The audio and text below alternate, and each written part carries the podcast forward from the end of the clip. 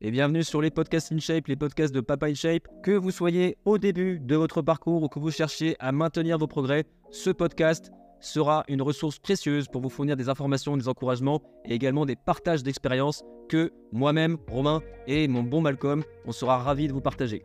Alors, dans ce podcast, on va parler maintenant de la nutrition autour de l'entraînement et notamment des, collations autour de l'entraînement. On ne va pas parler des repas spécifiquement, mais des collations autour de l'entraînement. Alors, Romain, Comment est-ce qu'il faut manger autour d'entraînement? Quel petit snack il faut prendre? Les petits snacks. Bah déjà, les snacks avant l'entraînement, euh, c'est pour avoir de l'énergie pour son entraînement, mais en même temps, bon bah, faut pas être perturbé par la digestion, donc il euh, faut les prendre plutôt bien en amont pour arriver avec une digestion plutôt euh, aboutie. Donc moi, je dirais à peu près deux heures avant, et des trucs, des trucs plutôt protéines et glucides. Euh, moi, j'avoue que les lipides, je suis pas forcément pour avant l'entraînement, tu vois, parce que ça ralentit encore la digestion, donc je suis pas forcément, euh, forcément là-dessus, plutôt glucides et, protéines. Et ensuite, après l'entraînement, bah, du coup, il faut récupérer. C'est un peu le, un peu le même délire. Hein. De toute façon, c'est, une source d'énergie et une source de protéines. Mais par contre, là, si on sait que on n'a pas euh, d'effort à faire par la suite, les lipides sont une bonne, sont une bonne option, je trouve. Ouais, c'est ça. En fait, globalement, vous allez devoir aussi vous, enfin, caler vos collations en fonction, organiser vos collations en fonction aussi de quand vous la prenez. C'est-à-dire que vous avez un emploi du temps spécifique, le travail, etc. Donc, forcément, la composition de la collation dépendra euh, du timing avec lequel vous la prenez.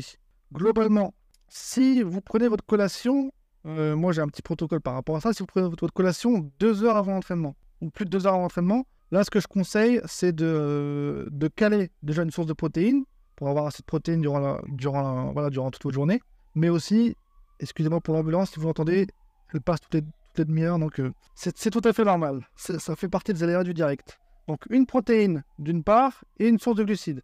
Quoi comme source de glucides? Une source de glucides à digestion lente. Pourquoi? En fait parce que vous aurez besoin justement de cet étalement d'énergie avec les glucides jusqu'à la séance. Et c'est pour ça aussi que je conseille parfois des lipides pendant la collation euh, qui est prise deux heures avant l'entraînement pour justement encore ralentir cette digestion et avoir de l'énergie bah, diffusée euh, plus ou moins moyen long terme, jusqu'à la séance du moins. Ensuite, si vous prenez une collation à 1 heure, voire 45 minutes avant l'entraînement, là par contre, oui, protéines possibles, ça c'est sûr, toujours avoir le taux de protéines journalier. Par contre, là, on favorisera plutôt des glucides à index glycémique rapide. Donc voilà, c'est en fait tous les sucres rapides. Et oui, dans ces cas-là aussi, lipides déconseillés parce que justement, ça va vous ballonner un petit peu, ralentir la digestion. Donc forcément, si vous prenez votre collation 45 minutes avant l'entraînement, glucides rapides, plus une petite source de protéines, c'est l'idéal.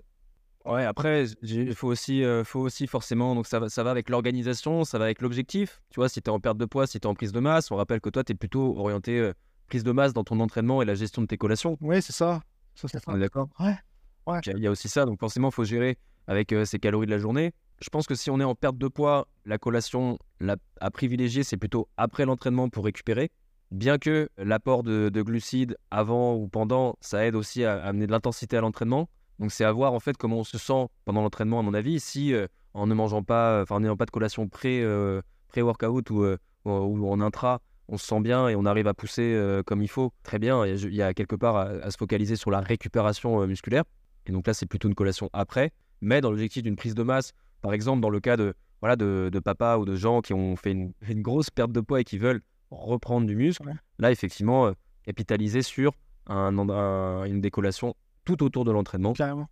Et pas seulement après. Carrément, et même pour, même pour ceux qui veulent justement perdre du poids, tout dépend aussi, euh, voilà, s'ils s'entraînent par exemple dans l'après-midi, s'ils ont fait un repas, un bon déjeuner à 13h et qu'ils s'entraînent à 17h, là, s'ils sentent qu'ils ont encore de l'énergie et que ça va suffire largement pour leur séance, pas forcément besoin de faire une collation avant l'entraînement. Ou alors, moi, ce que je conseillerais, c'est une petite collation glucidique, voilà, une banane ou euh, une ou deux figues séchées, euh, des choses voilà, qui, qui ramènent pas trop de calories, mais qui, qui ramènent quand même pas mal de glucides justement donner de l'énergie à la séance. Après, ce qui va compter aussi, euh, comme le disait Romain, c'est principalement aussi la collation d'un plan d'entraînement, que c'est là en fait que le corps est assez réceptif aux nutriments. Donc là, par contre, il faudra veiller à faire une bonne collation juste après l'entraînement, sous réserve que vous ne dînez pas juste après. Ça sert à rien, par exemple, si vous finissez votre entraînement à 19h et que vous dînez à 19h30, de faire une collation à 19h15. Par contre, si vous dînez à 21h, là, ça peut être intelligent de faire une collation à 19h, donc à base de protéines à assimilation rapide, comme de la whey par exemple, et puis pourquoi pas aussi avec une petite source de glucides pour renflouer les stocks de glycogène. Donc ça, c'est les, sucres qui sont présents dans les muscles et pour avoir donc du coup une meilleure récupération. Ouais. Parce qu'il faut rappeler que les glucides, c'est une source d'énergie. C'est pas juste une source d'alimentation de, de, qui va faire prendre du poids. C'est une source d'énergie qui est nécessaire. C'est le substrat privilégié par le corps. Donc, euh, ça peut être intéressant, notamment, d'avoir aussi une réponse euh, insulinique, notamment pour la récupération. Parce que du coup, le stockage des glucides, il commence par euh, le foie et les muscles. Du coup, bah, stocker des glucides dans les muscles, c'est aussi quelque chose d'intéressant. Quoi. Ça va aussi participer au volume musculaire et tout simplement à leur, à leur bonne santé. Du coup, aussi, le, thème de la collation post-entraînement, ça, me fait penser à un thème euh, sur lequel on, reçoit des questions de temps en temps. La fameuse, Malcolm. Anabolique. Anabolique.